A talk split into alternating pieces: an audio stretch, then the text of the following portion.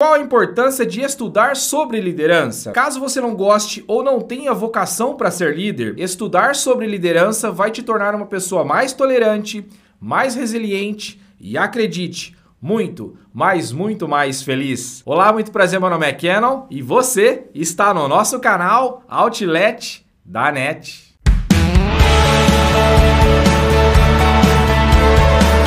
Já ouviu falar em uma pessoa que não gosta de liderança? Seja essa pessoa sendo um líder ou ela tendo um líder. Aquela pessoa que não gosta de ser mandada, que não gosta de ser delegada. Então, se você conhece essa pessoa ou se essa pessoa é você, meu amigo e minha amiga, nada contra. Não se preocupe, mas acredite, realmente esse vídeo é para você.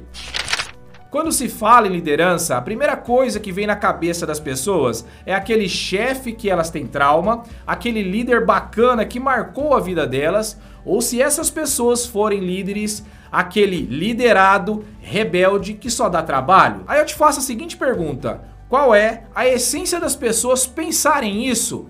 Bom, enquanto você pensa e eu formulo a resposta, Caso você não seja inscrito ou inscrita, se inscreva aqui abaixo, já deixa aquele like para não perder mais nenhum vídeo como esse, fechado? Bom, o que leva as pessoas a pensarem assim é uma coisa chamada experiência emocional. Já ouviu falar? Se você parar para pensar, todos os dias temos experiências emocionais em nossas vidas, onde as que mais marcam são as experiências ruins. E por que que isso acontece, hein? E onde eu quero chegar com isso tudo? Que ao aprender sobre habilidades de um líder, você vai aprender mais sobre o ser humano. E é verdade isso, pois uma das habilidades que o líder deve ter é entender o comportamento das pessoas para somente depois tomar as melhores e as mais assertivas decisões. E para isso, meu amigo e minha amiga, você não precisa ser líder. A maior habilidade, na minha opinião, que devemos ter, independente de ser líder ou não, é a inteligência emocional.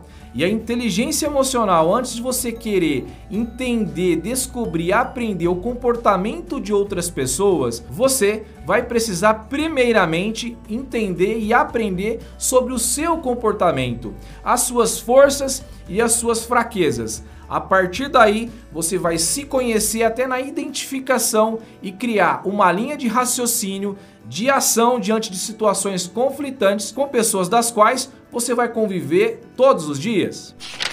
E por isso, meu amigo e minha amiga, eu tenho um vídeo sobre inteligência emocional. Esse vídeo aqui que eu vou deixar ou no card aqui em cima, ou lá no final, ou na descrição, onde eu detalho muito sobre o que é inteligência emocional aplicada ao seu trabalho, ao seu dia a dia.